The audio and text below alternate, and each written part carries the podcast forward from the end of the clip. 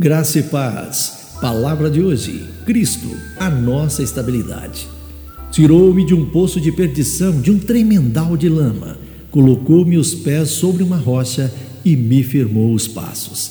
Salmos capítulo 40, verso 2. Deixe-me contar uma história um tanto quanto inusitada.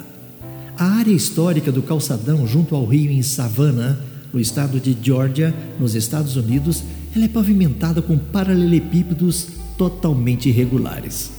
Os moradores locais dizem que séculos atrás essas pedras eram usadas como lastro de navios ao cruzarem o Oceano Atlântico. Quando a carga era carregada na Geórgia, as pedras de lastro não eram mais necessárias e sendo então usadas para pavimentar as ruas próximas às docas. Essas pedras haviam cumprido a sua função primária, que era de estabilizar o navio em águas perigosas. Sabe, os dias em que vivemos podem parecer tão turbulentos quanto o alto mar.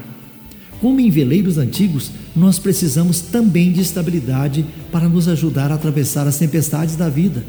Davi também enfrentou perigo e celebrou o caráter de Deus por lhe dar estabilidade após haver sofrido um período de desespero. E então ele declarou: Tirou-me de um poço de perdição, de um tremendal de lama, colocou meus pés sobre uma rocha e me firmou os passos. Esse foi o nosso versículo em destaque. Sabe, Davi vivenciou o conflito, o fracasso pessoal e os conflitos familiares, mas ainda assim Deus lhe deu um lugar para firmar-se. E Davi então cantou um hino de louvor ao nosso Deus. Olha, em tempos de dificuldade, nós também podemos buscar em nosso poderoso Deus a estabilidade que só Ele concede.